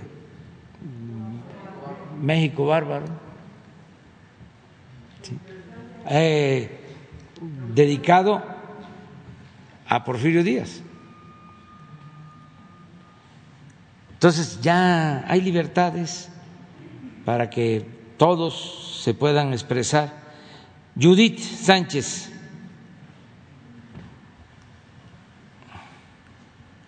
Gracias, presidente. Buenos días. Judith Sánchez Reyes, corresponsal de imagen del Golfo de Veracruz. Justamente en Veracruz se tiene la impresión de que hay eh, personajes intocables se lo comento por el caso de la familia Yunes, eh, que ha sido señalada por presuntos delitos, incluso ya con varias denuncias penales que no han avanzado, como por ejemplo eh, hay una ante la Fiscalía de Veracruz por la intervención de recursos públicos en los comicios pasados eh, por el todavía alcalde Yunes, eh, Fernando Yunes Márquez y en donde pues incluso no se han hecho las diligencias correspondientes, a pesar de que hay un audio en donde el día de la elección se coacciona a los trabajadores del ayuntamiento para ir a votar con la amenaza de perder el empleo. En este mismo tema, presidente, también existe otra denuncia en contra del alcalde y su hermano Miguel Ángel por la supuesta falsificación de documentos al presentar un papel para comprobar que vivía en Veracruz en su intento por ser candidato, a pesar de no haber nacido ni vivido en el Estado. Al final del día, eh, la elección sigue en los tribunales electorales.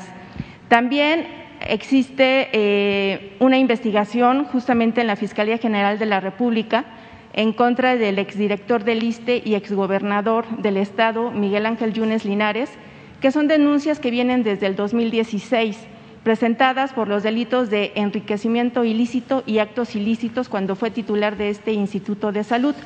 Una fuente indica que la Unidad de Inteligencia Financiera cuenta ya con un mapa de enriquecimiento ilícito que eh, involucra a varios familiares, familiares cercanos de hecho, en días pasados, el órgano de fiscalización de Veracruz emitió observaciones de la cuenta 2017 y 2018 que arrojaron que en sus dos años de gobierno hubo malos manejos por más de 800 millones de pesos, así como también hay pruebas ante la Fiscalía General por el fraude por la compra de cámaras de videovigilancia que nunca funcionaron. Ante este contexto, eh, presidente, preguntarle cuál sería eh, su exhorto hacia las autoridades federales, estatales, en este caso, pues para que se dé salida a estas eh, querellas, se dé obviamente la impartición de justicia y pues se quite como esta percepción en la población veracruzana de que hay personajes intocables. Pues yo creo que están escuchando en las fiscalías, tanto en Veracruz como en la Fiscalía General de la República. Y eh, es posible, si así lo determinan, porque son autónomos, que den a conocer si existen las denuncias, si existen las investigaciones y por qué este, no se les ha dado curso que informen. Eso es lo que eh, podemos hacer. ¿Usted no tenía información acerca de estas denuncias? Sí, tengo información, pero no puedo yo este, meterme por lo mismo, no me corresponde. La Fiscalía es independiente, es autónoma. ¿A quién le corresponde? Al fiscal. Él es el que este, tiene esta responsabilidad. Si hay elementos también, porque si no existen elementos, pues no se pueden fabricar delitos aunque sean adversarios. Eso no. No mentir, no robar, no traicionar.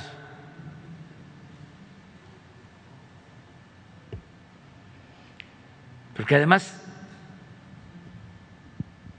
no se puede gobernar sin autoridad moral. No se puede gobernar con un doble discurso, mintiendo. Y esa es la característica dominante en el comportamiento de los conservadores. Son muy hipócritas. Tienen un doble discurso, una doble moral. Esa es su doctrina, la hipocresía. Por eso no les va bien.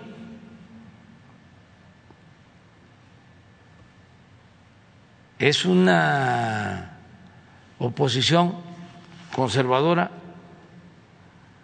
moralmente derrotada. Lo dije desde hace algún tiempo, pero antes, mucho antes, lo había dicho el mejor presidente de México, Benito Juárez. En una ocasión dijo, el triunfo de la reacción es moralmente imposible. ¿Y a qué se refería, por ejemplo? A que los conservadores van al extranjero a traer a un príncipe.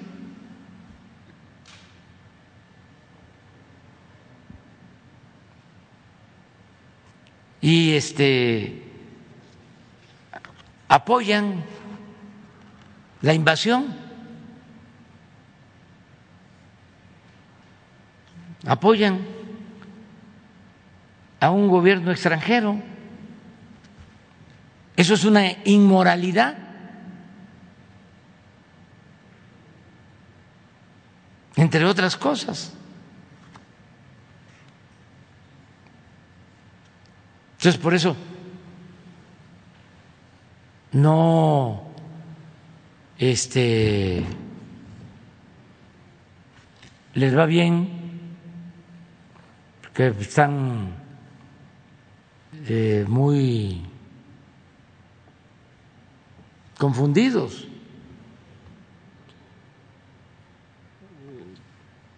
Todos los días, cuando no es una cosa es otra. De allá de Veracruz, el senador o diputado que hace la denuncia sobre los médicos de Cuba, sin ningún fundamento,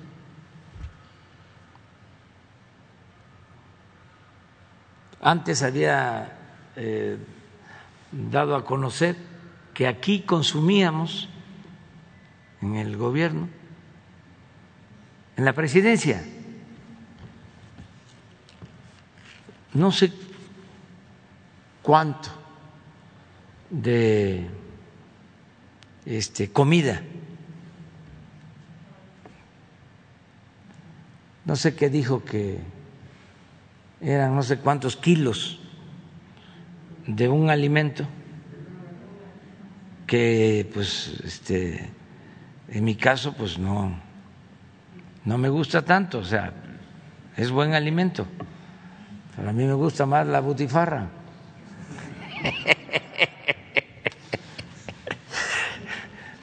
Pero este pero la gran nota, ¿no? Y así, esto de la torre, que está ladeada, ¿por qué no la vuelven a poner? Pero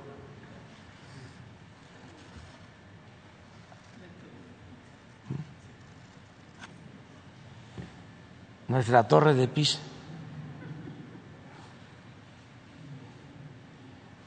Pero bueno, no tiene la culpa el que tomó la foto, porque ese quién sabe cómo se colocó, ¿no? Este, le temblaba mucho la mano. Pero lo interesante es, pasa la otra lámina, la otra, esto.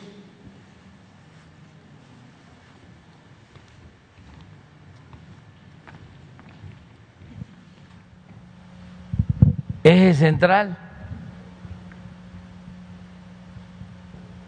Grupo Fórmula, Jaime, Jaime.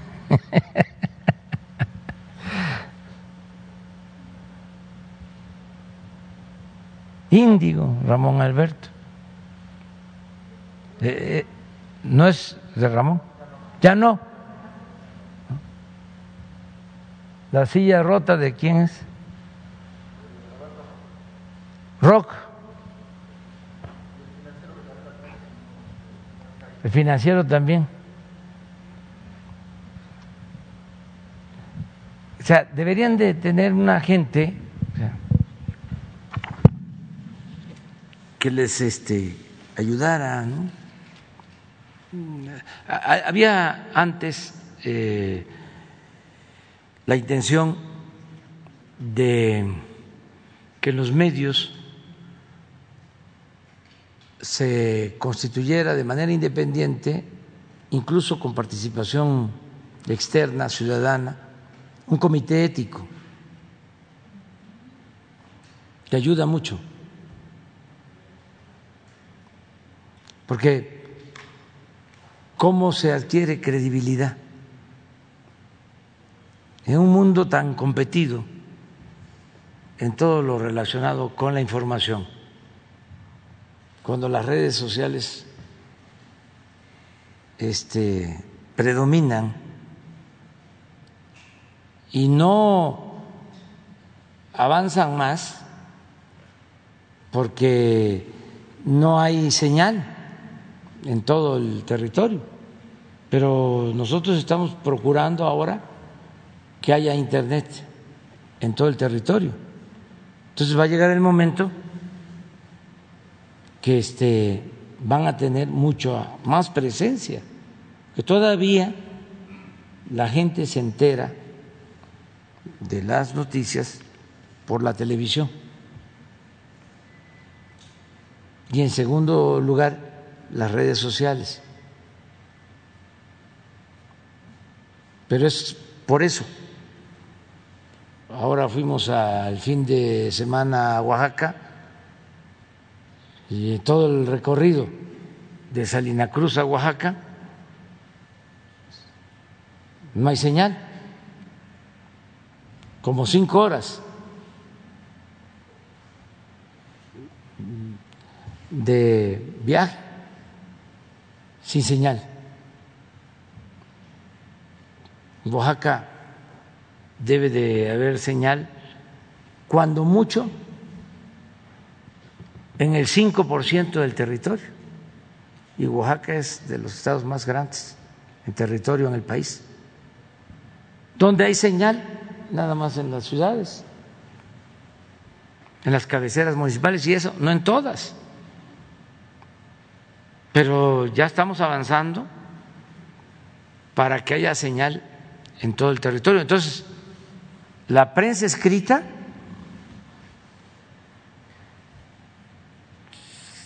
si ya, este, aún con la limitación del Internet, están en una situación crítica, están perdiendo lectores, ¿cómo se mantienen este, con lectores? ¿Cuál sería una opción, una alternativa? Fortalecer la credibilidad, ser más objetivos, más profesionales, apego a la verdad, y así se mantiene. Eh, ¿Cómo eh, han resistido los grandes eh, periódicos, New York Times y otros, que también este, muchas veces eh, mienten y no se apegan a principios éticos, pero han resistido.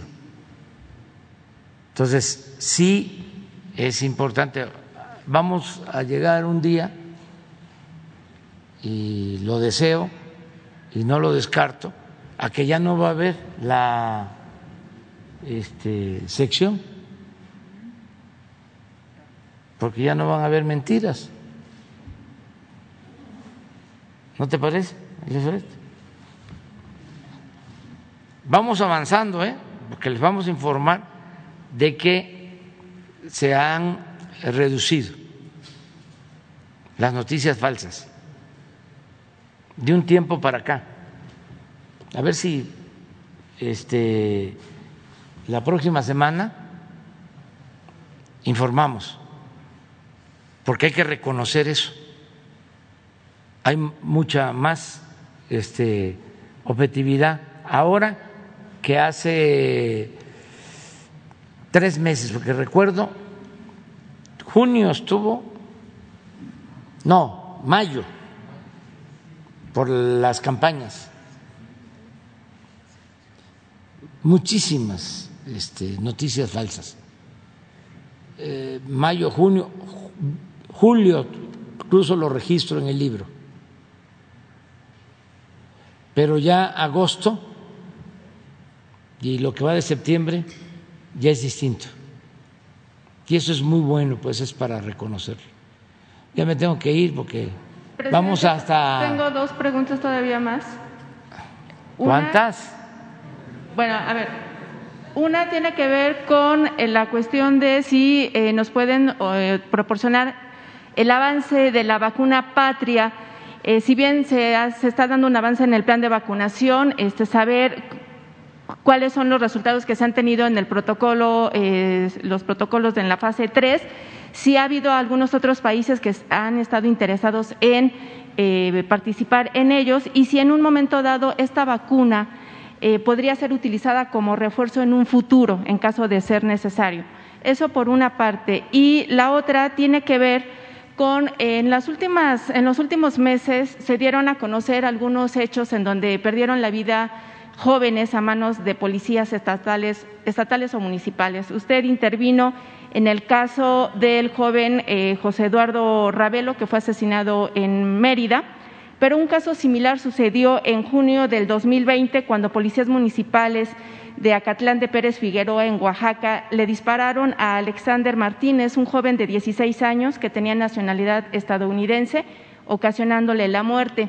Eh, el caso obviamente lo, tomó la Fiscalía de Tuxtepec, pero sin embargo no hubo resultados y hace aproximadamente un mes fue atraído por la Fiscalía eh, de Oaxaca, pero los familiares refieren que es volver a empezar de cero, eh, dicen que incluso se perdieron pruebas en contra de los policías señalados y preguntarle aquí qué pueden hacer los familiares justamente con respecto a esto. Incluso ellos ya han acudido a organismos de derechos humanos y no ha habido la respuesta favorable. Eh, en estos casos, presidente, eh, los avances en las fiscalías estatales no se dan porque justamente pues ellas protegen a estos elementos. La pregunta sería eh, si estos casos en donde se presume la participación de policías estatales o municipales pudieran ser en un momento dado atraídos por la Fiscalía General de la República para dar mayor imparcialidad en la investigación y por ende en la aplicación de la justicia. Bueno, este, si te parece, eh, le das la información a Rosa Isela, nuestra este, secretaria de Seguridad, sobre los dos casos, ¿sí? y ella nos ayuda. ¿Sí? ¿Te parece?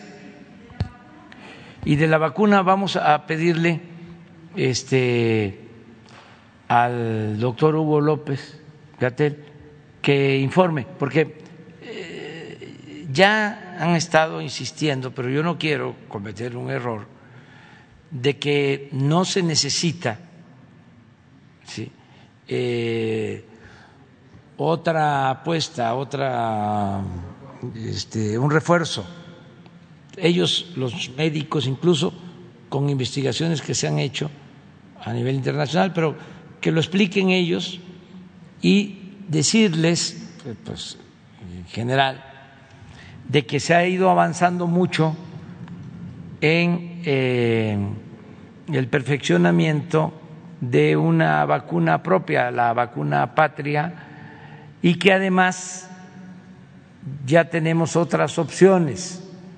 Ahora que se llevó a cabo la reunión de países de América Latina y el Caribe, llegamos al acuerdo de apoyar a quienes están llevando a cabo investigación y que ya tienen vacunas. Entonces, no nos van a faltar las vacunas. Eh, primero, aunque este, lo tenga que repetir. Eh, a finales de octubre vamos a terminar de 18 años en adelante, cuando menos con una dosis. Segundo, segundo, este ya se tomó la decisión de vacunar a niños eh, con algunas eh, enfermedades. Este, ya se está haciendo como en el caso de madres embarazadas. O sea, eh, niños que requieren un tratamiento especial. Ya se van a vacunar a más de un millón de niños en el país, niños con mm, discapacidad, con algún problema, alguna enfermedad que requieran la vacuna. Y tres, vamos a tener suficientes vacunas. Y una vez que terminemos de vacunar a mayores de 18 y a niños, vamos viendo si se eh, reinicia la vacunación. Pero lo tenemos que hacer de acuerdo al Plan Nacional de Vacunación,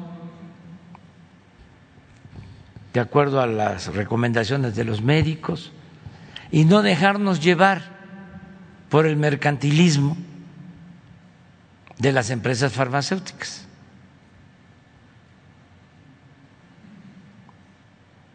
Hay empresas farmacéuticas a las que les agradecemos mucho, porque la verdad lo que hicieron fue excepcional. Tener una vacuna en un año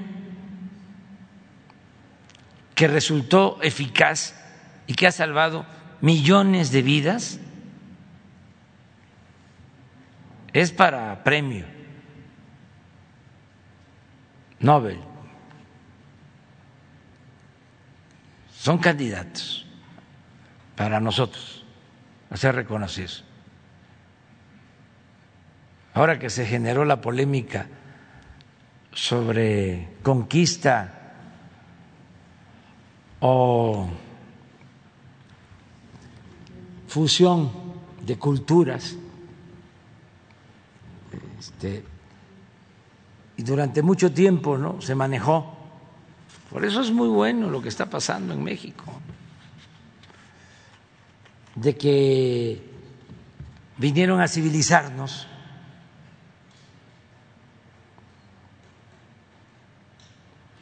Cuando ese país se creó hace miles de años y florecieron grandes civilizaciones, grandes culturas. Ahora que se generó esta, esta eh, eh, polémica, es cosa de decirle a los que defienden las invasiones, ¿Qué adelanto tuvimos? Sí, la universidad, sí, la imprenta, sí, otras cosas. Desde luego. Pero cuando llegaron los conquistadores, lo que es México hoy contaba con 16 millones de habitantes. Y tres siglos después, México apenas tenía ocho millones. Porque se trajo la viruela y en tres siglos ni siquiera fueron capaces de crear una vacuna. Lo que ahora llevó un año, en aquel entonces consumió tres siglos. Entonces, ¿dónde está el adelanto? ¿Cuál es la esencia de la civilización?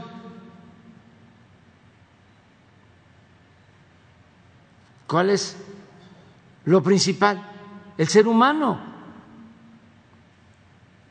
Y si en vez de aumentar la población se redujo, ¿dónde está el progreso? No estoy culpando a nadie. Nada más es, a ver, vamos debatiendo.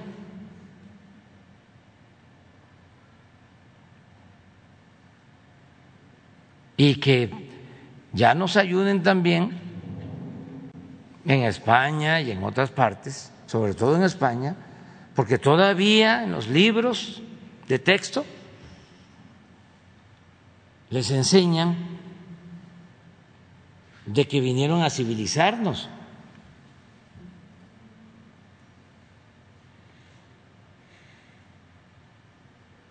Y nosotros queremos mucho, mucho, mucho al pueblo español, que es un pueblo trabajador, un pueblo honesto, es un pueblo hermano. Pero esto no tiene que ver con el pueblo español. Esto tiene que ver con las élites.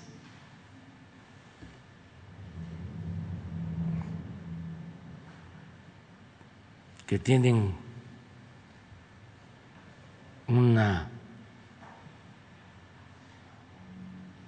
arrogancia ínfulas de superioridad no saben ser humildes.